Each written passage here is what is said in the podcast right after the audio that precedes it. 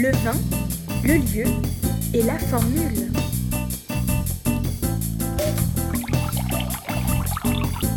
Bonsoir à toutes et à tous et bienvenue sur Radio Campus Paris 93.9 FM pour la huitième émission de du vin, le lieu et la formule, émission culturelle dans laquelle on débat avec nos chroniqueurs de films, de livres et de pièces de théâtre.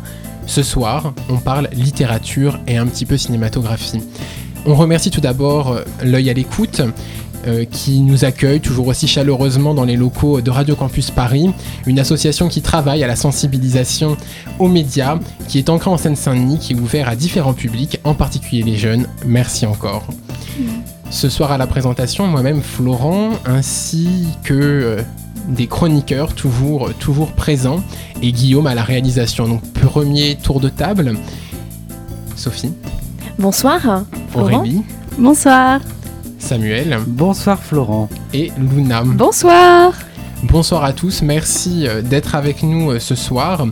On parle de deux livres et un film. Donc le premier livre, La septième fonction du langage de Laurent Binet, sorti en 2015, couronné du prix Interallié.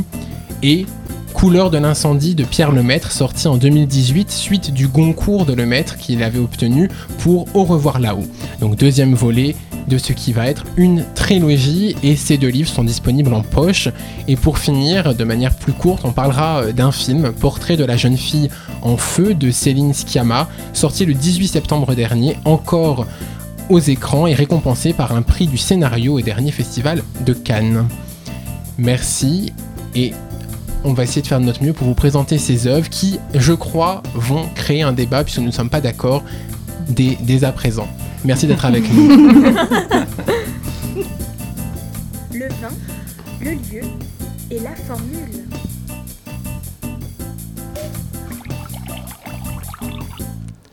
Merci d'être avec nous sur Radio Campus Paris. Donc nous allons euh, tout d'abord parler euh, du livre. On commence par la septième fonction du langage de Laurent Binet, ouvrage sous-titré Qui a tué Roland Barthes?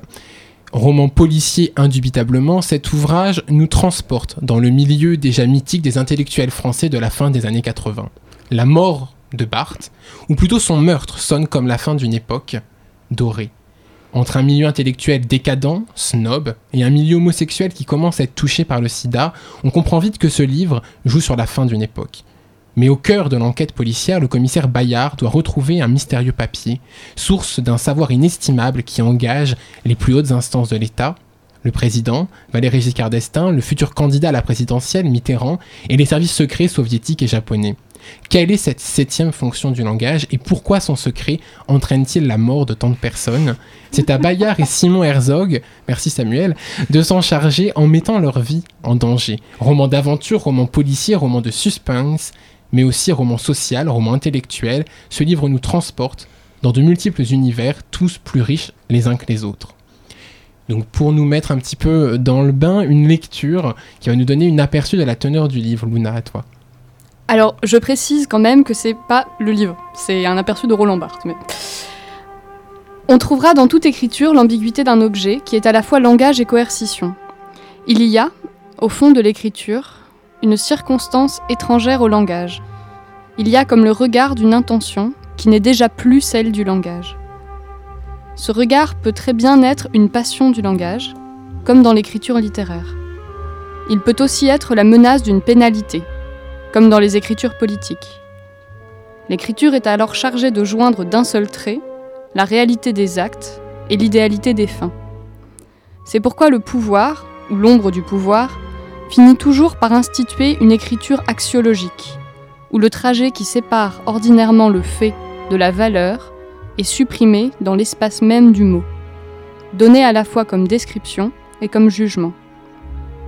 Le mot devient un alibi, c'est-à-dire un ailleurs et une justification. Ceci qui est vrai des écritures littéraires, où l'unité des signes est sans cesse fascinée par des zones d'infra ou d'ultra-langage, l'est encore plus des écritures politiques, où l'alibi du langage est en même temps intimidation et glorification. Effectivement, c'est le pouvoir ou le combat qui produisent les types d'écriture les plus pures.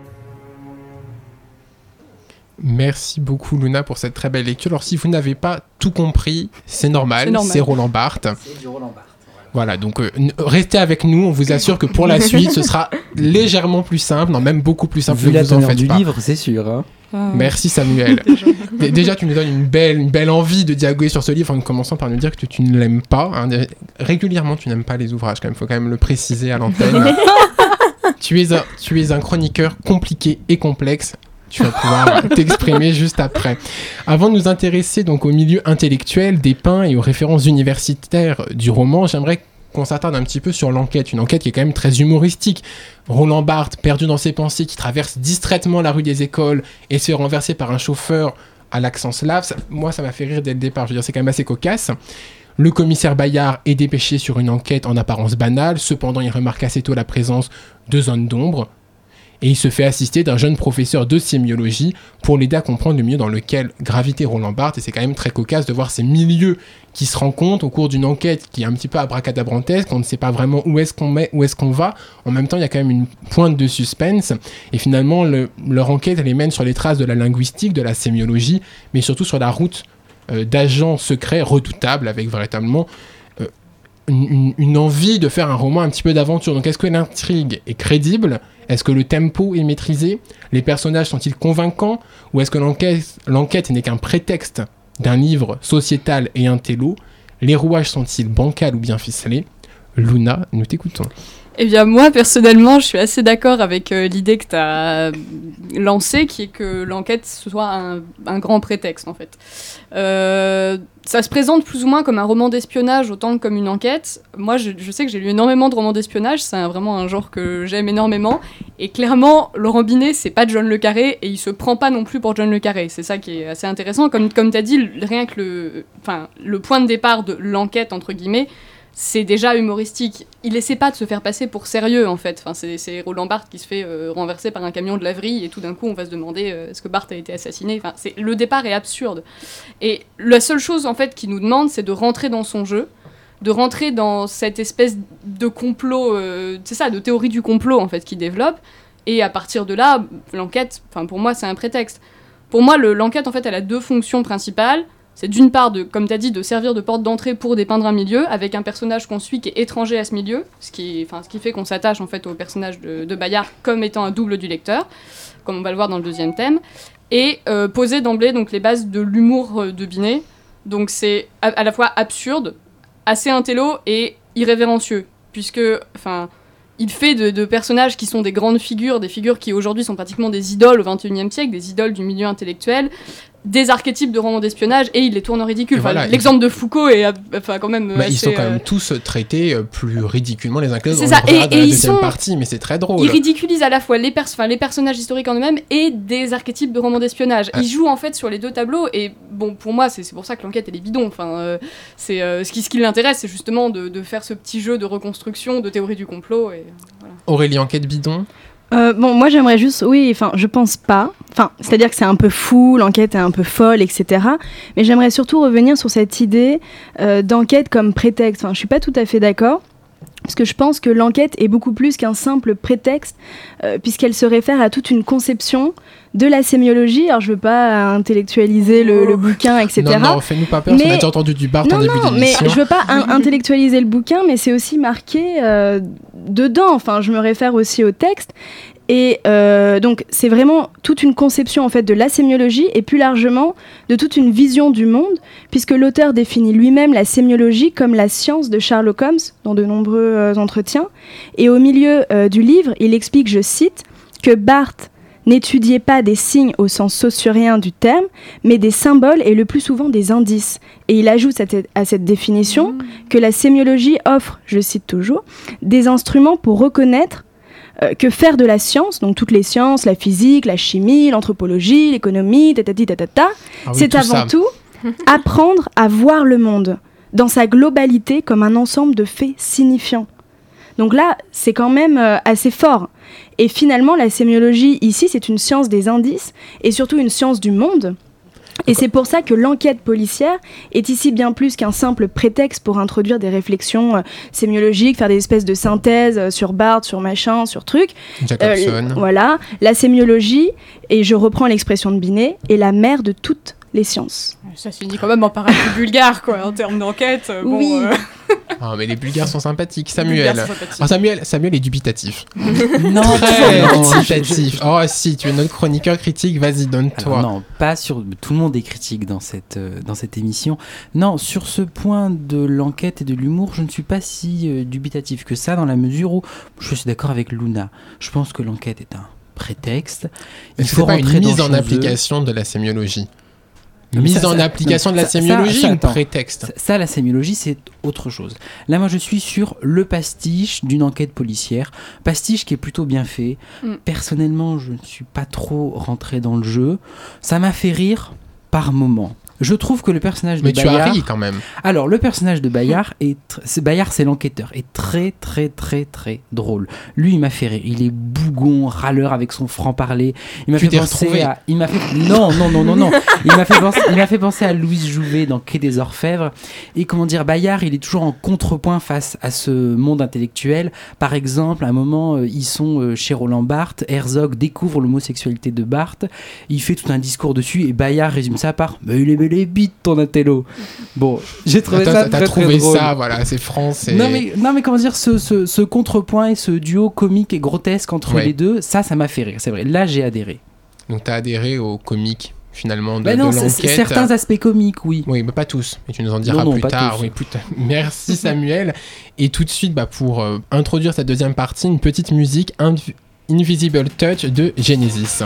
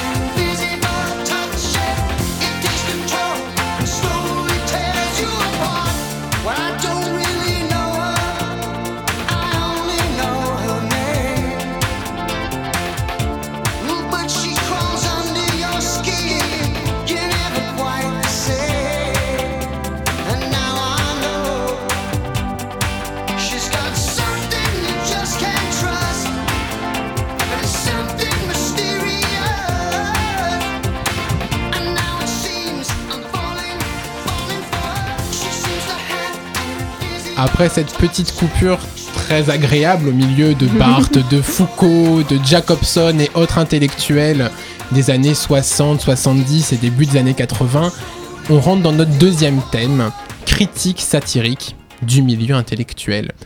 Un roman Le vin, le lieu et la formule.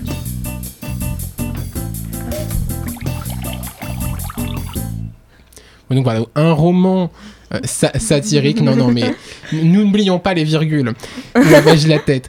Euh, donc du coup, un roman satirique qui présente avec malice un milieu intellectuel décadent près de la débauche. Euh, je retiens ce propos chez Solers et Christova, ou ce repas plutôt, où le faux se mélange aux attaques sourdes des convives qui se complaisent dans une ambiance malsaine, où le jeu est de blesser et de lancer des petites phrases sans que personne n'écoute personne. C'est un milieu de jalousie froide entre personnes du même monde, au milieu de guerres de reconnaissance. La mort de Barthes laisse une place libre, ils pleurent tous, mais finalement, ils ne veulent que prendre la place d'un intellectuel en tant que pseudo-intellectuel. On peut pas forcément dire plus que pseudo-intellectuel. Mais, mais pour moi, ce qui est vraiment très drôle et presque jouissif, c'est que ces pseudo-intellectuels sont devenus dans la vraie vie des personnages éminents.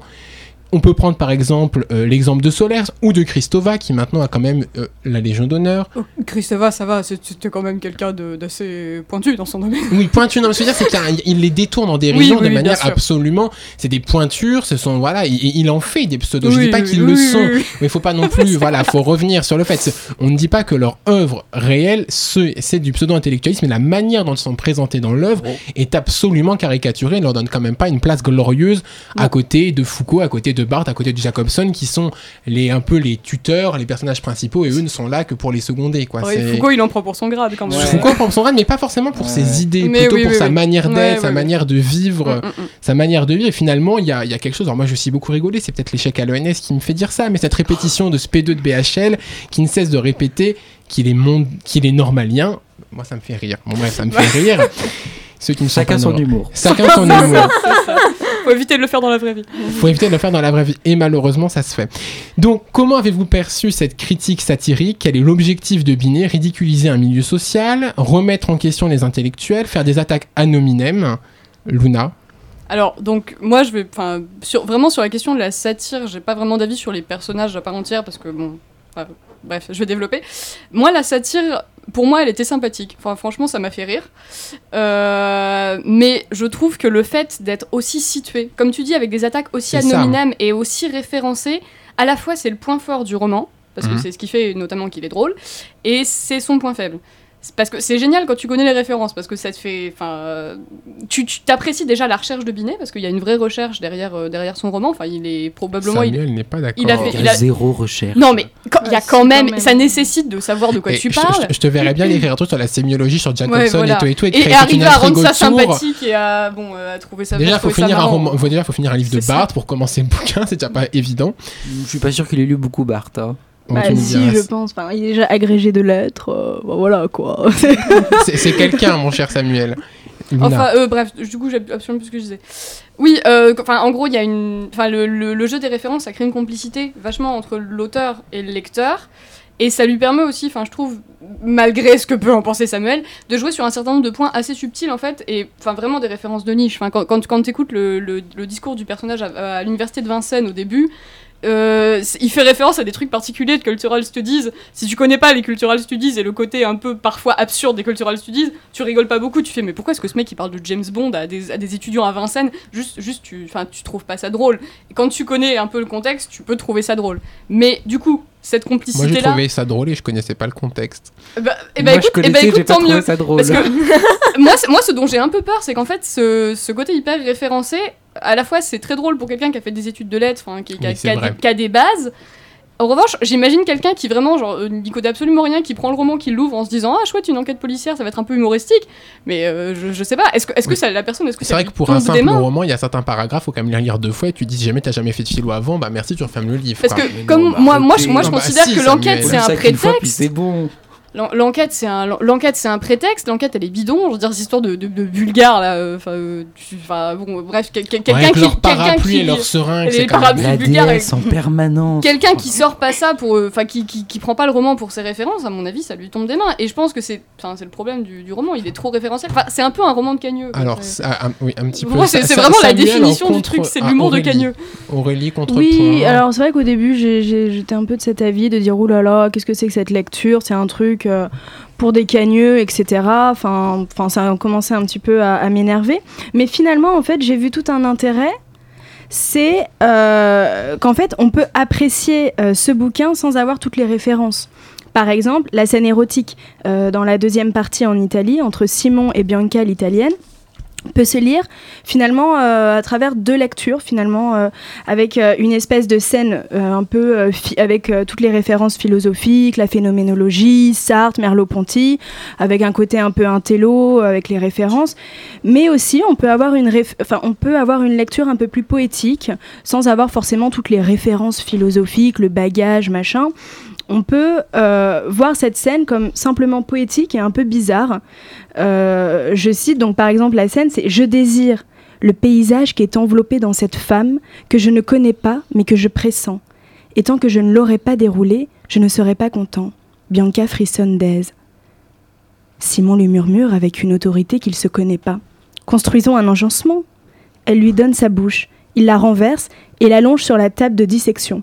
Ici, on a une référence par exemple à Foucault, mais si on la connaît pas, c'est absolument euh, pas grave du tout. Enfin, on peut Ouais, bah, juste on, se on dire. rigole un petit peu moins quand même. On ça rigole pas oui, mais c'est- euh, oui, mais ça mais là, peut c'est pas une juste- scène pour faire Oui, mais rire. c'est c'est pas une scène pour faire rire, c'est juste une scène qui peut être simplement interprétée comme quelque chose de très poétique. en Ah oui, oui, c'est Foucault. Voilà, et on peut l'apprécier comme euh, une simple mention euh, poétique. Plutôt Et que alors, forcément avec tout cette. euh, Samuel en personnage critique, vas-y. Non mais je, je boue là, j'ai envie de sauter de ma chaise. Oui, Non, alors, en vrai- reste assis, Samuel, non, tout va bien se passer, vrai- ne t'inquiète pas. Non, pour être tout à fait sérieux, je suis assez d'accord avec Aurélie. C'est pas parce qu'on n'a pas toutes les références qu'on euh, ne, comment dire, qu'on peut pas profiter du. Oui, mais du pense roman. à quelqu'un qui n'a pas fait d'études post-bac ou quoi que ce soit, qui connaît pas un minimum la philo ou la littérature. Je veux dire, certaines références, il faudrait quand même faire des recherches. Je veux dire, Jacobson, déjà les fonctions du langage. Déjà, quand il décrit ce que c'est que les fonctions du langage, j'ai dû retourner sur internet voir. euh, Oui, mais c'est quand même dire poétique.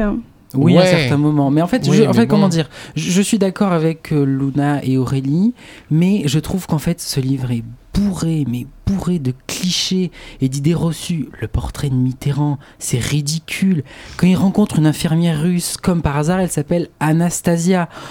Enfin, ça m'a pas fait rire, mais pas du tout, du tout, du tout. Le livre est fondé sur le name dropping. Il n'y a pas une seule ligne sans une référence. Et ces références, elles sont absolument pas travaillées, ni approfondies, encore moins détournées. Bon, Par exemple, part. hein. mais non, attendez, par exemple, quand il parle du rapport entre Japon et Ba- euh, entre, oui, entre- le rapport entre Barthes et le Japon, il dit des clichés. Et euh, je pense que Ah, Pour quelqu'un qui connaît pas Barthes, c'est peut-être une belle introduction quand même. oui, oui, oui, c'est pas faux. Ça veut dire cliché, veut dire aussi je- introduction. Je, Je veux je- dire, a- pense qu'il a vraiment cherché à faire un pastiche de roman policier, ok. En revanche, il se prend au sérieux pour moi, Binet. Je pense qu'il est persuadé d'avoir fait un livre intelligent, plein d'esprit, qui joue avec les subtilités des signes et de la langue, etc. Mais finalement. euh, Ah bah tu vois, moi ça m'a donné envie de lire du Barthes. Je trouvais que c'était plutôt stimulant. Je veux dire, je me suis dit, bah tiens, oui, Barthes, l'ai peux pas lu, je l'ai un qu'on a un tel peu. point euh, de vue. Foucault, euh, bah tiens, il présente quand même une part de Foucault alors qu'on avait peut-être une autre vision qu'il avait, donc ça permet de se réintéresser. Les fonctions de langage de Jacobson, on se dit bah ça peut peut-être avoir un. Puis même cette idée de la science qui a, qui a déjà été dit, que ça peut finalement peut-être nous servir à quelque chose au lieu de rester quelque chose sur les bancs d'université où bah il y a un prof, quelques élèves qui écoutent et puis. euh, Oui, mais ça, me fait, ça me fait rire. La méthode Herzog, là, d'appliquer la sémiologie au, Ouais. du quotidien, ça me fait rire. Quand non, on c'est le fait tous. C'est Non, un peu non, les non, références non, de non, c'est pas ça, que ça, peu- ça me fait rire une fois, mais après pas plus. C'est tout. Oui, tu aurais voulu que le bouquin fasse 100 pages, il en fait 400, ça fait 300 de trop. Non, mais c'est juste que j'ai pas totalement adhéré, j'ai pas totalement accroché. Bon bah une petite virgule et puis on passe au dernier thème sur l'esprit didactique justement. Le vin, le lieu Esprit et la didactique. formule. Ah ouais, merde,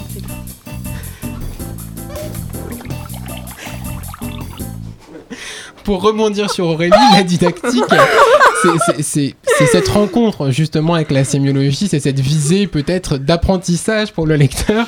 C'est vrai qu'à première vue, ça peut paraître complexe. Donc on a un livre qui met en place un réseau de références ahurissant, comme, comme on vient juste de le dire, on est propulsé dans un univers référentiel. Et malgré tout, j'aimerais quand même qu'on y revienne. Il y a quand même une référence à tout un nombre d'auteurs, je veux dire notamment Jacobson, Saussure, parce que tout à l'heure Aurélie, tu nous as parlé de, de quelque chose de saussurien. Alors je, tu vas peut-être revenir sur qui est Saussure, pourquoi Saussure, mais c'est quand même voilà, c'est quand même un, un ouvrage qui se propose d'introduire des auteurs et de les introduire dans un roman. Je veux dire, c'est quand même ouvrir peut-être de ça manière comment ils sont introduits, hein, parce que. ils sont quand même introduits, c'est quand même plus aisé. Je veux dire, c'est quand même va lire un roman de Barthes et va lire euh, Binet, c'est quand même facile de lire Binet que de lire Barthes. On l'a vu avec la lecture de Luna et on le comparera tout à la fin avec la lecture de Sophie. C'est quand même autour de choses très complexes, il met quand même tout un, tout un, tout un texte, toute une intrigue qui permet de rentrer dans ces questionnements intellectuels sans pour autant les comprendre complètement et pouvoir peut-être commencer des recherches. Je sais pas, mais pour un étudiant qui voudrait faire de la linguistique ou de la sémiologie, ça pourrait être intéressant. Aurélie. Euh, oui, enfin bon, euh, l'esprit didactique, etc., c'est quand même euh, des résumés un peu euh, simplistes, euh, très caricaturaux. Entièrement d'accord. C'est assez, enfin voilà, c'est vraiment la parodie, je veux dire. euh, On met dans 400 Et la pages. parodie est pas drôle. Voilà, et puis c'est surtout pour euh, introduire Foucault, euh, bon, euh, le sonaguet, la fellation, euh, enfin bon, Foucault c'est pas que ça, c'est c'est même pas ça en fait, tu vois, Mais c'est... C'est vrai que Foucault est un peu maltraité. Non, par mais je veux dire, pour hein. parler de, de Non, mais Foucault, on n'est quand pas... même, par exemple, il se fait faire une fellation dans un sonaguet et il dit quand même ceci n'est pas une pipe. Oui, ça mais peut faire nul sourire. humour. mais ça me fait même pas sourire, c'est nul. Ça peut faire sourire. Mais Il y a quand même une double référence. Je veux dire, si tu connais pas les références, ça te fait pas rire. Mais si tu connais la référence, tu peux quand même sourire. Alors, je ne dirais pas non que tu mais ne connais vraiment, pas la référence. excusez-moi, mais, cet ouvrage, c'est vraiment la sémiologie pour les nuls. Excusez-moi, mais on est tous nuls dans ces myologies. Non, je veux dire, c'est quand excusez-moi, même une niche c'est de la, à la base. mauvaise, c'est de la mauvaise didactique. Quand il explique la sémiologie, on a l'impression qu'il recopie une page Wikipédia. Mais alors, Wikipédia est un site extrêmement intéressant pour parfaire son savoir, Samuel. Samuel oui, non, mais sauf que comment dire, moi, un écrivain, je ne demande pas ce qu'il me recopie la page Wikipédia quand il cherche des infos. Je cherche est-ce qu'il le travaille, est-ce qu'il le travaille par exemple dans son style? Bah, il arrive quand même à l'intégrer dans une enquête où ça mène quand même quelque part? Bon, il y a certains moments, je suis d'accord. Par exemple, le personnage de Foucault, on peut en dire ce qu'on en veut, mais ça, il y a quand même cette espèce de critique sociale par derrière, quand même un milieu Mais elle est, elle est extrêmement légère, clos. la critique. euh, Mais d'un autre côté, les en fait, clichés, d'un autre côté, la, il en fait critique, partie. la critique, par exemple, qui fait de Mitterrand, enfin, on l'a vu des et des et des Oui, mais de alors fois. quittons Mitterrand, mais la critique des intellectuels en eux-mêmes, je veux dire, ça, moi, concrètement, ça me fait sourire. Il y a quand même certaines personnes, même à l'époque contemporaine, on pourrait les, on pourrait les voir dans ces personnages. Oui, oui, mais il n'a pas non plus un art du portrait euh, extraordinaire. Mais déjà, parce qu'on les. Non, mais voit, moi, en je veux revanche, dire, ils sont non, pas mais morts, moi, c'est ce très qui m'a franchement- étonné. Très franchement, globalement, j'ai trouvé que le livre était boursouflé, que le style était lourd, la blague, ceci n'est pas une pipe, et le pire, mais le pire, c'est quand Ah oui. il retranscrit l'accent du sud. Non mais alors ça c'est une Ah, on sent le Nîmois en toi, Samuel. Non non mais ça- non mais juste enfin non juste non. non.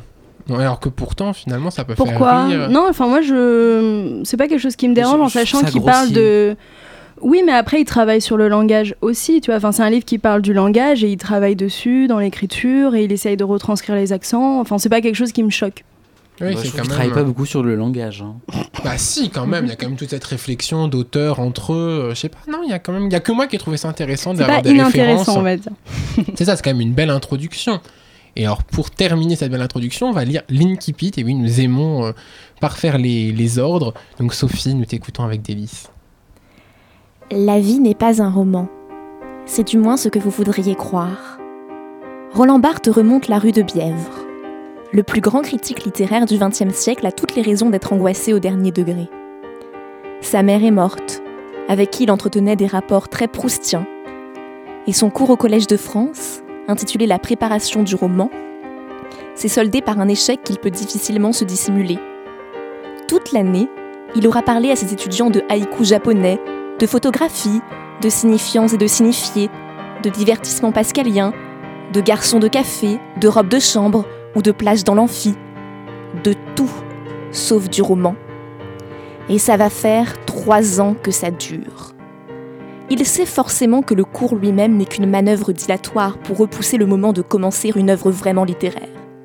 C'est-à-dire qui rende justice à l'écrivain hypersensible qui sommeille en lui, et qui, de l'avis de tous, a commencé à bourgeonner dans ses fragments d'un discours amoureux. Déjà la Bible des moins de 25 ans. De Sainte-Beuve à Proust, il est temps de muer et de prendre la place qui lui revient au panthéon des écrivains. Maman est morte depuis le degré zéro de l'écriture. La boucle est bouclée. L'heure est venue. La politique, ouais ouais, on verra ça. On ne peut pas dire qu'il soit très maoïste depuis son voyage en Chine. En même temps, ce n'est pas ce qu'on attend de lui. Chateaubriand, La Rochefoucauld, Brecht, Racine, Robbe-Grillet, Michelet, Maman. L'amour d'un garçon. Je me demande s'il y avait déjà des vieux campeurs partout dans le quartier. Dans un quart d'heure, il sera mort. Merci beaucoup, Sophie. Je- trouve que cette lecture remet quand même un petit peu le goût de la lecture entière du livre. Et je trouve qu'elle est, c'est quand même beau comme une pas, moi je trouve que ça, ça porte, ça entraîne, ça fait rentrer dans l'œuvre. Peut-être un des seuls. En voyant le regard de Samuel, je me dis que oui, je suis l'un des seuls. Je n'ai rien à dire. ça permet de clôturer. Donc voilà, Samuel n'aime pas, Aurélie est mitigée. Moi, j'ai quand même beaucoup aimé, je trouvais ça très intéressant. Je pense que pour des gens qui veulent s'intéresser un petit peu à la sémiologie, ça peut être intéressant de, de commencer par là, même si c'est quelques platitudes. On va maintenant passer à la seconde partie de notre émission qui va plutôt s'organiser sous la forme de, débats deux à deux. Et avant ça, euh, une petite intermède musicale avec Sowa de Fatoumata Diawara Fatour.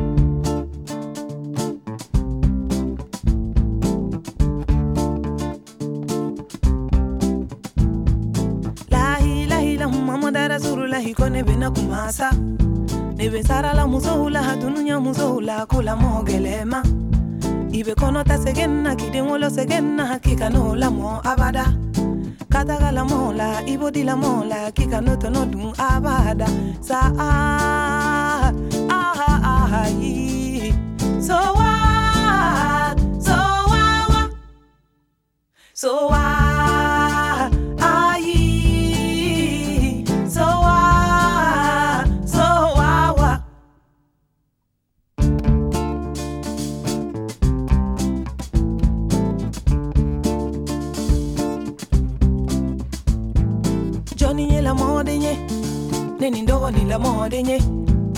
Johnny nye la mode nye, fanta bata la mode nye. Na umanya nema, kala monye ponye ne duma la mo korodo. O nye la mode nye, neni ndogo ni la mode nye. Ni wolo teni bi bolo, ikana di katala mola. Ni demuzo mani bi bolo, ikana di katala mola. Denje mani bi bolo, ikana di katala mola. Obe nani duzo kasiye, nani sonjae ah ee. So wa, so wa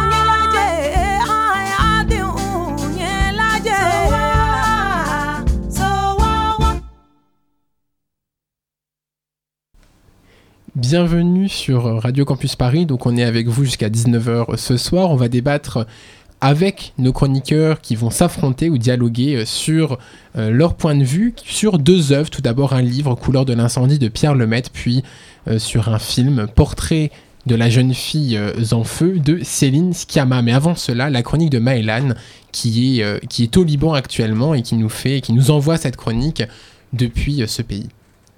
Pendant la guerre, beaucoup de routes qui reliaient Beyrouth au reste du pays étaient coupées. Le moindre trajet pour sortir de la ville pouvait prendre 5 heures, dont 4 sur place.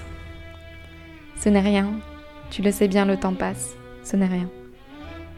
Je me souviens que ma mère avait toujours dans sa voiture plusieurs cassettes, de l'eau, des jus de fruits, des sandwichs, des bonbons, des mouchoirs, des oreillers, des couvertures, des cartes à jouer, un livre de devinettes. Je ne me souviens pas du dernier jour de la guerre.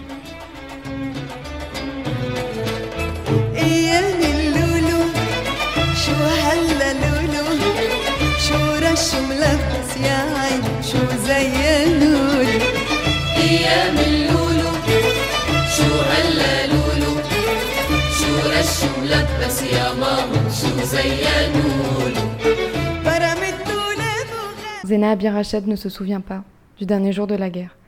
La guerre civile libanaise, celle qui a séparé et opposé des confessions, celle qui a impliqué des acteurs extérieurs, celle qui a morcelé Beyrouth en deux fractions ennemies, l'Ouest et l'Est, celle qui a fait plus de 150 victimes civiles en 15 ans. Et dans cette petite bande dessinée pourtant, format de poche, les confessions, les partis et les milices disparaissent pour laisser parler les souvenirs d'enfants. Ceux de cette dessinatrice libanaise, dont les bandes dessinées poétiques et humoristiques ont été saluées par les critiques internationaux. On retient notamment Mourir, partir, revenir, le jeu des hirondelles et le piano oriental. Dans Je me souviens Beyrouth, publié en 2008, l'auteur croque sa vie d'enfant, élevé au cœur du conflit. La guerre ici, ce ne sont pas les tribulations de l'échiquier politique. Pour elle, c'est maman qui remplace chaque année le pare-brise de sa R12 criblé de balles avant de se lasser et d'enfiler des lunettes de soleil au volant pour se protéger un peu du vent. C'est les coupures d'électricité qui interrompent les dessins animés, c'est les trajets dans le taxi de Monsieur Georges, un chauffeur à l'ongle auriculaire gauche incroyablement long et qui traverse chaque jour le quartier pour emmener les enfants devant un arrêt de bus improvisé. C'est la lueur des cigarettes allumées des maîtresses, une nuit, dans un gymnase sombre où les enfants étaient rassemblés car il y avait des affrontements dans la rue de l'école. Et ce sont les cigarettes, oui, la seule denrée dont on ne manque pas et que l'on offre en fin de repas et que l'on fume sans arrêt dans l'avion qui nous emmène en exil à Chypre. C'est papa qui écoute à plein volume la chevauchée des Walkyries pendant les bombardements et qui n'arrêtera pas après la guerre, aux grandes dames des voisins. Dans ce petit album en noir et blanc, les souvenirs se succèdent dans un kaléidoscope mental. Les perspectives sont écrasées souvent, les silhouettes en deux dimensions se détachent sur de grands aplats noirs, comme dans un théâtre de papier. Il faut fixer des impressions, coller des motifs, conserver des schémas, il faut tout à la fois coucher la mémoire par écrit et donner à voir à ceux qui n'ont jamais vu la guerre. De planche en planche, entre ses broderies fantaisistes et ses découpages nets, ses visages tracés à l'encre, Zeyna Abirached livre une quête intérieure sans jamais abandonner sa voix de conteuse. Et sa rengaine Je me souviens fait surgir les souvenirs en même temps qu'elle les redéploie, qu'elle les redessine pour le lecteur. Elle est guide dans un théâtre qu'elle redécouvre elle-même. Et ainsi du plan schématisé de son quartier, avec ses frontières réelles et psychologiques, au protocole méticuleux de fabrication d'un avion en papier, la dessinatrice se fait la voix d'une génération et de ses anonymes, et surtout d'une génération d'enfants. Dans un petit cahier central, pourtant, le style change. Sur quelques pages entièrement noires, tracées avec une plume blanche, minuscule et tremblante, une balançoire, un magasin, un poulailler, un petit trou dans la pierre d'où s'écoule de l'eau. C'est la fontaine des souvenirs. Et puis les musiques, les sons, les jeux reviennent au fil du parcours de l'exil. Car si la guerre s'enracine, alors les enfants en feront leur terrain de jeu. Le petit frère de la narratrice fait d'ailleurs une collection d'éclats d'obus, qu'il expose sur la table familiale comme une collecte d'œufs de Pâques, et elle a prévu dans son sac de survie l'essentiel vraiment vital, à savoir une cassette des Beatles, des chewing-gums, son Tintin et le trésor de Rackham le Rouge. L'humour et la légèreté n'ont pas survécu à la guerre, c'est la guerre qui veut leur survivre, qui veut leur résister. Et parfois cette guerre, elle s'impose, comme à la fin de l'album, quand la dessinatrice mentionne le retour des combats lors de la guerre de 2006, alors qu'elle est seule à Paris. Les scénettes du quotidien que lui raconte sa mère par texto pour la rassurer ne suffisent pas vraiment à suspendre l'angoisse. Et pourtant, encore une fois, c'est le sourire béat et espiègle de Georges Perec qui clôt l'album. Le dernier souvenir. Pas anodin d'achever le livre avec l'auteur des choses et la vie mode d'emploi, et bien sûr de Je me souviens, la rengaine que la dessinatrice reprend. Pas anodin donc de terminer avec celui qui a, entre autres, adoubé la puissance poétique du quotidien avec ses objets, ses habitudes, sa mélodie, une archéologie de la petite vie des anonymes, comme la croque Zena Abirached.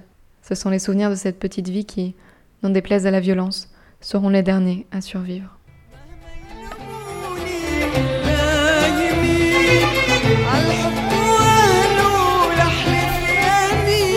Remercie Maëlan pour cette chronique qui doit très certainement nous écouter euh, depuis Beyrouth. Merci beaucoup pour euh, ce voyage, ce voyage autour de la Méditerranée dans, dans ce pays lointain et pourtant si proche de nous. Merci beaucoup. Donc nous revenons maintenant pour les deux œuvres qui vont marquer la, la fin de cette émission. Donc tout d'abord, euh, Couleur de l'incendie de Pierre Lemaitre. Donc Pierre Lemaitre signe son deuxième roman après Au revoir là-haut qui a été euh, salué par le, le prix Goncourt. Euh, je me contenterai seulement de préciser cette suite. On se retrouve plongé dans la fin des années 20, dans une période de fin de, de fin de fin de période finalement, avec des périodes de- comme un peu une fin de règne pour cette bourgeoisie richissime, incarnée par Madeleine Péricourt, héroïne de ce roman qui sombre dans une lourde dépression après la mort de son père, l'accident de son fils, mais également la perte de sa fortune, euh, son entourage profitant ainsi de sa détresse pour la manipuler et, lui ôter euh, tout ce qu'elle peut avoir. Avec le peu qui lui reste, elle va mettre en place un plan de revanche aussi intraitable que rationnel et ne cessera que lorsqu'elle aura fait chuter tous ceux qui l'ont trahi jadis. C'est un livre enlevé, on rentre dans l'intrigue. Dès la première page, un roman historique et savoureux qui dépeint à merveille pour moi une société où tous les coups sont permis, finalement qui n'a pas vraiment changé de la nôtre. Donc un ouvrage qui interroge aussi la place de la femme, hein, cette Madeleine Péricourt, héritière richissime, effondrée euh, par un double drame qui intervient dès les premières pages du livre.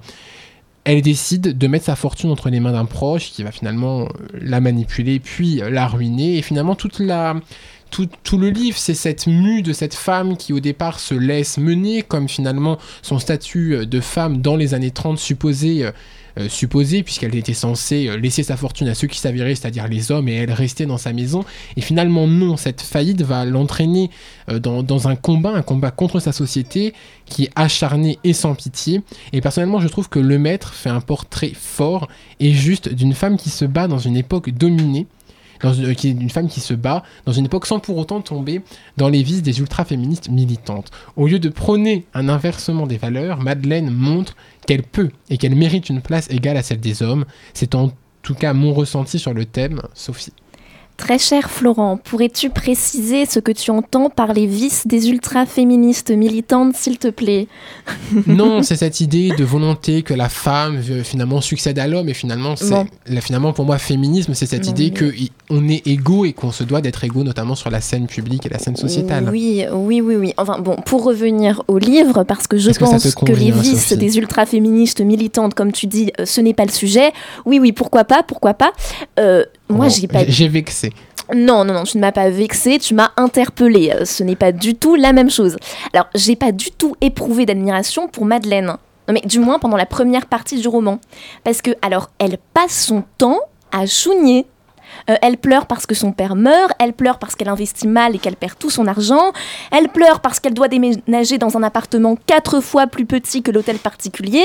Euh, je trouve que ça fait beaucoup pour une femme combative, non? Oui, mais le problème c'est que c'est sur la deuxième partie du roman qu'elle se réveille. Voilà, voilà. Non, mais euh, c'est quand même un peu long hein, pour. euh, voilà. Bah oui, mais je veux dire, pour que ce soit, pour que ce soit net, faut aussi que ce soit long. Je veux dire, elle pleure, elle pleure, elle pleure. On se dit, mais c'est quoi que Oui, cette bah moi j'ai trouvé que finalement fait c'était que long. euh, voilà, c'était long. euh, Et puis finalement, à la fin, elle devient Alors- une femme de, de, tous les, Calmez-vous, de calmez-vous. toutes les Non, forces. On mais- peut débattre sereinement. Non, non, mais on débat, on débat sereinement. Voilà, je pense qu'on n'est pas d'accord sur la définition du terme combative. C'est Bah pas si, je la suis même désolé, chose. une femme qui va réussir à détruire les carrières de l'ensemble des hommes de son entourage par des moyens plus ou moins légaux et qui va quand même aller jusqu'à faire masquer des crimes et faire accuser des gens de meurtre alors que c'est pas eux qui les ont commis, c'est quand même quelqu'un qui va loin dans, Certes. dans son Certes. combat. Alors là où je vais te rejoindre, ruine. euh, Florent, là où je vais te rejoindre, laisse-moi Ah. être d'accord Ah. avec toi, s'il Ah te oui, plaît. j'aime ça en plus. Bah oui. Tout s'arrange euh, à partir du moment où elle demande à Dupré de suivre et d'espionner Joubert et qu'elle reprend véritablement son destin en main. Mais c'est la seconde partie du roman. Enfin, ça Oui, met un mais petit je peu de parlais du livre dans sa totalité. Oui, oui, bon, bref. mais il faut qu'elle euh, pleure beaucoup pour qu'après elle soit très forte. Bon, oui, enfin bon, moi j'ai trouvé ça un peu pénible hein, quand elle pleure. Bref, bref, elle devient effectivement une héroïne combative, prête à tout pour redorer le blason de son camp. Est-ce que tu t'y reconnue, Sophie?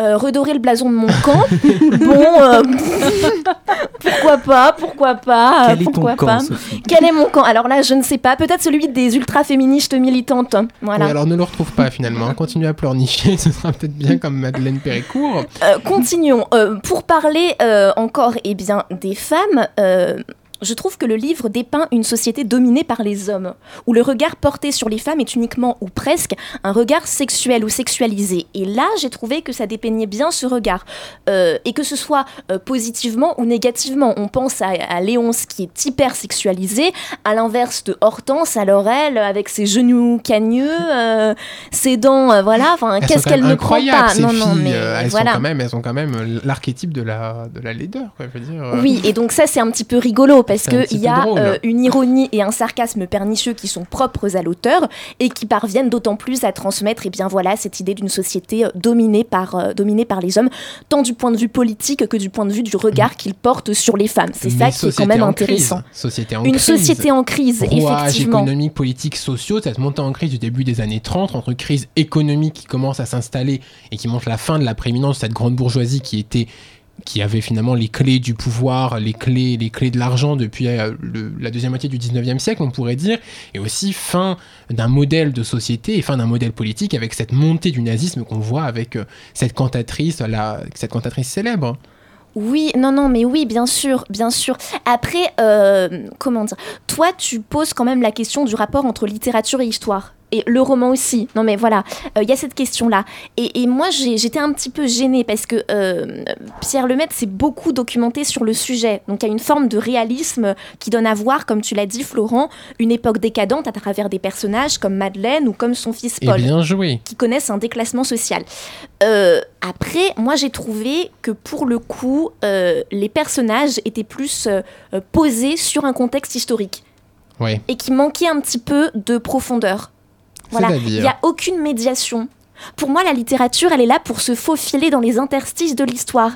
Là, moi, j'ai trouvé que ça donnait à voir uniquement des événements historiques, uniquement une époque, avec des personnages, bon, voilà, un peu mal dégrossis, euh, des personnages de Maupassant un peu mal dégrossis, euh, qu'on pose sévère, sur les événements sévère. historiques. Non, mais je trouve un petit peu quand même. euh, les personnages manquent de profondeur. Oui, mais bon, on n'est pas tous comme des Flaubert. Non, mais On d'accord. ne demandait pas à le maître d'être un Flaubert non plus. Ce serait chiant peut-être Non, parfois. non, non. aussi. Et d'ailleurs, c'est louable qu'un écrivain Flaubert chiant. non, non, Flaubert n'est pas chiant. Non, non, mais c'est louable qu'un écrivain comme le maître, un écrivain euh, qui nous est contemporain, euh, se soit intéressé et se soit autant documenté sur le sujet. Ça, c'est Oui, louable ça, et c'est très intéressant. même une volonté Après, je trouve que la médiation euh, que l'auteur doit effectuer en tant qu'auteur euh, n'est peut-être pas assez là. Voilà, il n'y a peut-être Peut-être. pas assez euh, de, de Peut-être aussi profondeur. une forme de roman de notre temps. Je sais pas, on peut aussi voir les romans de Ken Follett, c'est peut-être plutôt de cette veine-là, plutôt Ouais, qu'une oui, veine oui, ré- ouais. romantique, réaliste. On ne sait pas trop du Oui, 19e oui, siècle. On n'est plus dans la même, euh, Ouais, dans la même thématique. Bah, après, on peut reconnaître quelques qualités littéraires à ce Ah, livre. Pour, pour terminer hein, sur, euh, sur le, le maître. Plus que pour le binet. Euh, peut-être un petit peu plus. Enfin, Alors, plus que toi, Samuel, Bidet, forcément. Et puis euh, le maître, voilà, on le met sur le piédestal. Alors- Merci Samuel. Déjà, euh, la décadence des personnages euh, rappelle la présence d'un destin supérieur aux hommes. Alors, euh, pour faire les étudiants en lettres, on va dire une ex deus machina. Waouh. Voilà, voilà, c'est du latin. Euh, tu- là, franchement, tu t'as, été au bout de tes mais je connaissances. me suis, je me suis ah, tu t'es lâché, tu je me suis surpassée. La prochaine fois, je viens avec une citation en grec ancien. Alors, euh, la Et civ- bon, on ne sera pas là. Alors, euh, je pense à la citation de Cocteau qui ouvre la deuxième partie de l'ouvrage. Je Ah. cite Pour que les dieux s'amusent beaucoup, il faut que le héros tombe de haut. Et Et bah, bah, euh, voilà, l'un- et bah Madeleine Péricourt est tombée très haut quand même. Ah oui, oui, elle tombe Regarde de très le haut. monceau d'or sur lequel elle est au début et le monceau de pas grand chose qu'elle est sur la fin. Et bref, par rapport au, au roman, je trouve que ça illustrait bien ce destin supérieur aux hommes, ce destin qui dépasse les hommes. Mais moi, j'ai trouvé que c'était pas mal. Un En bon plus, roman, un petit divertissement du dimanche Voilà, il y a une ironie, il y a un sarcasme qui rendent le récit, euh, le récit assez drôle. Voilà. Euh, bah, pour en n'en citer qu'un, hein, voilà, euh, la maîtresse de Charles Péricourt, que le narrateur qualifie de, je cite, euh, spécialisée dans les parlementaires. ça, ça peut être un peu rigolo. Voilà. Enfin, moi, ça m'a fait rire. Ouais, c'est Ouais, rigolo. c'est quand même très drôle quand on sait les parlementaires. Bon, bref. Merci Sophie. Maintenant, on passe à la dernière œuvre, ma- malheureusement, avec Portrait de la jeune fille en feu de Célina, de Céline Sciamma. Et avant ça, une petite virgule. Le vin, le lieu et la formule.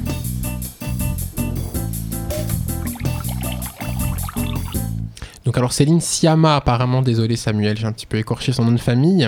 Donc on est toujours heureux d'être avec vous pendant encore, allez, une grosse dizaine de minutes pour parler du portrait de la jeune fille en feu, un film de la passion, euh, interdite et éphémère, film de l'amour homosexuel historique, film pictural et de la peinture. Ce nouveau film finalement de, Céline Sciamma met en scène l'histoire d'amour qui naît euh, entre une jeune femme sortie du couvent qui doit se marier sous peu et une peintre qui doit la peindre en cachette afin que son portrait soit envoyé au futur époux de la demoiselle.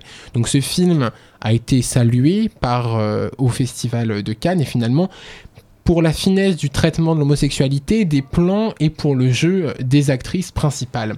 Donc ce film qui met en scène des femmes du XVIIe siècle qui brûlent d'un désir interdit qui ne le rend que plus ardent, montre évidemment un film féministe, mais sous quelle forme, quel féminisme?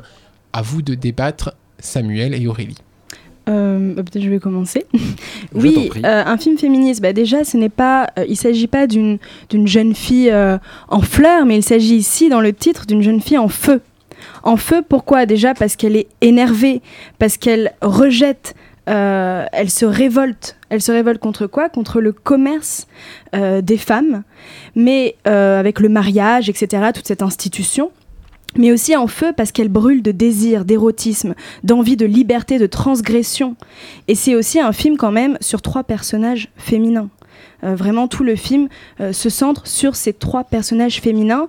Et euh, également, il y a une interview aussi extrêmement intéressante sur France Inter avec Adèle euh, Hanel, donc l'actrice, euh, qui dit justement qu'il y a une représentation euh, souvent hyper stéréotypée de la sexualité au cinéma, avec tout un enjeu finalement des rapports de pouvoir. Et ici, dans ce film, euh, elle parle d'une sexualité inventive avec toute une sensualité, de l'humour, une sexualité finalement pleine de gaieté, très solaire, où il n'y a pas, selon elle, ces rapports de pouvoir que l'on peut voir euh, en général euh, dans les, les films. Et t'es d'accord cinéma. hein? Euh, oui, je, je pense être plutôt d'accord. Moi, j'ai trouvé ça. euh, bon, déjà, c'est une sexualité euh, lesbienne. Et, euh, et Elle la montre pas. si, bien sûr, bah si, quand même. attends, Enfin, c'est très suggéré, tu vois, C'est c'est sensuel plus que sexuel alors? Oui, c'est vrai. Oui, mais c'est quand même euh, une autre forme de. Enfin, c'est-à-dire, c'est une sexualité qu'on n'a pas forcément l'habitude de voir. Et Mais- pourquoi forcément on dirait sensualité alors que non, c'est une sexualité qu'on n'a simplement pas l'habitude de voir. Non, non, non. Samuel, non, non. allez, C'est- contrepoint et mais on- Non, mais Siama ne la montre pas. Elle se sert d'une pseudo-pudeur inhérente à l'époque pendant laquelle se déroule le film pour ne pas filmer les scènes de sexe parce qu'elle n'ose pas les filmer, elle ne sait pas les filmer. Ah oui, donc la critique, ah oui. Non, ça c'est un peu, non, euh, Ah oui. je, je Non, c'est non, sévère, je- c'est sévère. Mais tu Alors, es non, sévère d'un bout à l'autre, mais là non, c'est sévère tout de non, même. j'ai- J'aime bien le film, mais bon, il a quand même Ah quelques bien, défauts. mais- Dans les aspects Ah, que déjà, j'aime t'as dit bien, que t'aimais bien, c'est déjà pas Non, mal. mais hein, dans pour les- non, mais dans les aspects que j'aime- premier, c'est c'est- Dans les aspects que j'aime bien, c'est euh, le, côté film féministe. Effectivement, il l'est Mhm. dans sa fabrication, dans la mesure où le film a été fait par des femmes. La Mhm. réalisation, le scénario est signé par une femme, Céline Sciamma. Le film est produit par une femme et enfin, il a été photo- photographié par une femme. Du point de vue de l'histoire, effectivement, c'est une histoire de femmes. Et plus qu'un trio, c'est un quatuor. Parce que tu as oublié de mentionner le personnage de la mère, joué par Valeria Golino, Oui, oui, c'est qui elle est absolument euh, fantastique. Il est dans ses thématiques, effectivement, il montre un amour lesbien, il nous parle de l'avortement aussi. Et puis Siama montre comment une femme peintre doit se saisir de sujets euh, pour rehausser le, le- le sujet pictural euh, féminin. Et enfin, dans un plan, elle esquisse l'image d'une sororité. Donc de ce point de vue-là, effectivement, le film est, est assez féministe. D'accord. Oui, et juste aussi, euh, bon, on n'était pas d'accord sur la question de la sexualité, de la sensualité, mais quand tu disais voilà que c'est un film de femme, c'est aussi un regard, un regard sur cette sexualité, un regard d'une femme cinéaste qui va filmer des corps, euh, qui va et tout ça c'est un enjeu quand même cinématographique euh, d'actualité très important aujourd'hui. On le voit bien par exemple récemment avec le débat sur le dernier film de Keshish, Oui, oui, où il y a eu sûr. tout ce débat sur comment filmer le corps féminin. Hmm. Voilà, sans le réduire, euh, sans l'objectiver, etc. Voilà, Et donc, exactement. finalement, c'est un film très visuel, très pictural. Et c'est, j'ai lu par exemple que finalement, ça avait été quand même pour les photos, il y avait quand même toute cette idée de mettre une peinture en mouvement, c'est-à-dire qu'il y a vraiment cette idée du portrait qui est inhérente à l'intrigue, euh, à l'histoire en tant que telle, et puis il y a aussi qui se retrouve dans la manière, sur les prises de vue. Ça, je sais que c'est très cher à Samuel et aussi à Aurélie. Donc euh, voilà, Qu'est- qu'est-ce que vous en pensez de cette picturalité qui fait, euh, qui a été euh, finalement l'objet de plusieurs critiques plutôt élogieuses sur le film Euh, oui, bon, oui, effectivement. Enfin, je pense que c'est un film assez euh, pictural. Il y a des scènes extrêmement saisissantes. Euh, lorsque, par exemple, la, la robe prend feu euh, dans la nuit avec une scène nocturne en clair obscur, qui est, enfin, moi, j'ai été, mais, euh, enfin, j'ai waouh, quoi. C'était magnifique. Oui, la, la chef opératrice s'appelle Claire Maton. Elle a fait un travail absolument fabuleux. Ouais. Très, non, très non, beau. vraiment. Et un, un- un compliment. Et même, c'est des scènes vivantes avec ces chants, ce chant latin avec un, corps, excusez-moi, constitué de femmes, avec cette impression d'une récitation magique, d'une prière un peu ésotérique, un peu païenne, euh, quelque chose vraiment de l'ordre de la magie populaire qui frappe le cœur, qui frappe les sens. Euh, visuellement, c'est extrêmement beau. C'est vraiment une grande fresque. Et euh, il y a aussi toute une réflexion sur la représentation picturale. Finalement, comment représenter ce qui est invisible? Donc, au début, euh, c'est la jeune femme qui n'est physiquement pas là, qui, rejette finalement euh, l'idée qu'on fasse un portrait d'elle. Donc d'une certaine manière, elle est invisible, elle refuse d'avoir son portrait, et donc de poser pour la peindre, qui doit un petit peu se, se débrouiller pour, euh, pour faire le portrait sans elle. Puis après, c'est un enjeu qui n'est plus forcément le même. Il s'agit de représenter une autre espèce d'invisible dans le portrait qui est celui finalement de l'âme, de l'âme de ce portrait, de l'âme de cette femme, euh, avec le caractère vivant de cette jeune femme, dans un portrait immobile et figé. Donc le peintre cherche à faire parler, à mettre en mouvement son portrait. Ce que fait le film. Oui, exactement, je pense. Samuel. Et c'est par exemple la dernière scène où finalement c'est le portrait cinématographique Mm. quand le visage sur Adèle Haenel qui est ému face à la musique ou en gros enfin portrait cinématographique avec des images en mouvement et du son. Oui, oui, exactement. Mais après, sur l'aspect pictural, euh, on peut aussi nuancer, enfin nuancer et dire oui, effectivement, c'est un film pictural, mais aussi quand même très littéraire. Euh, vraiment, euh, déjà avec tout un décor très 18e, avec tous les topoi romanesques du 18e, avec le, même le choix des noms, finalement hautement romanesque. On pense à Marivaux, on pense à Rousseau, avec euh, ses prénoms Marianne, Héloïse. Elles se racontent, se lisent des histoires également. Euh, avec cette arrivée sur une île en barre qui semble se présenter comme l'île des renversements. Et là, Oui, oui. bah là, on pense quand même au théâtre de Marivaux. et Oui, je pense on que pense- c'est. oui, enfin, on pense surtout à Persona de Bergman, c'est-à-dire deux femmes seules sur une île euh, qui vont avoir un jeu plus ou moins ambigu. Là, c'est bon, on a compris la référence. Enfin, comment dire ça Euh, je, je souscris à la Mhm. plupart des choses que tu dis, effectivement. Mais Picturalement, c'est un très beau film. Il y a un très beau travail sur les couleurs, le cadre, etc. Mais euh, comment dire Euh, déjà, les, enfin, les- je trouve que comment dire, il y a un côté un peu copie parfaite, le côté méta-cinéma, les thèmes littéraires, etc. Qui moi m'a gêné. Finalement, je trouve que le film manque de chaleur et cette succession de plans fixes très travaillés. Je trouve que finalement ça dessert le film. Et tu parlais de mouvement de caméra, bah j'en ai pas tant vu que ça. ah oui, c'est c'est- Oui. c'est sincère. Oui, bon, euh, pourquoi pas? Bon, après, toi, tu prends la, la- la référence cinématographique, mais alors moi, je vais quand même essayer d'argumenter. Je vais quand même essayer d'argumenter Oui, pour alors, mes très, références très, très rapidement, parce qu'on arrive à la fin, il faudra quand même En penser à fait, moi je pense que la grille aussi de lecture de ce, de ce film, alors je veux pas euh, imposer une grille de lecture, mais en tout cas la mienne, ça serait finalement une variation autour du mythe euh, d'Orphée et Oui, oui, oui. Et euh, pour moi, tout le film, en fait, euh, vraiment tourne autour euh, de ce mythe-là. Et bon, on ira le Et voir. essaye, voilà, essaye de faire Mm. finalement On des, ira des le voir, variations. et puis on Et c'est un très très bon film. hein. Allez le voir, euh, il est génial. Et merci à nos deux chroniqueurs. Une virgule avant d'entamer notre conclusion. Le vin, le lieu et la formule.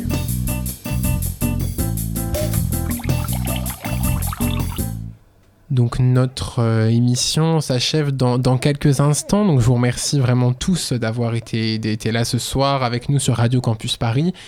Juste avant de terminer, quelques conseils. Sophie, tu avais une œuvre. euh, Oui, alors moi j'ai vu euh, très récemment Deux mois de Clapiche et j'ai trouvé que c'était un très très très bon film, une fable sur la vie, notre vie. voilà, donc ça parle de Tinder, ça parle de dépression, mais C'est euh, c'est super chouette. Mais c'est vraiment super chouette. Ça réussit à transcender tout ça, donc euh, allez le voir, vraiment. Samuel.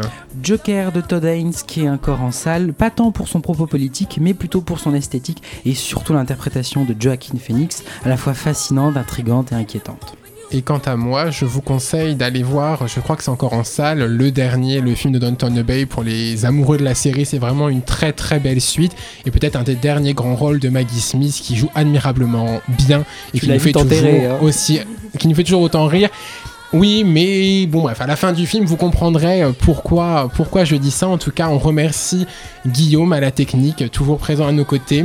Merci à nos chroniqueurs. Merci Sophie. Merci Florent. Merci Aurélie. Merci. Merci Samuel. Merci Florent. Et on remercie Luna qui a dû nous quitter euh, plus tôt euh, dans l'émission. On remercie bien évidemment Radio Campus Paris ainsi que l'association L'œil à l'écoute.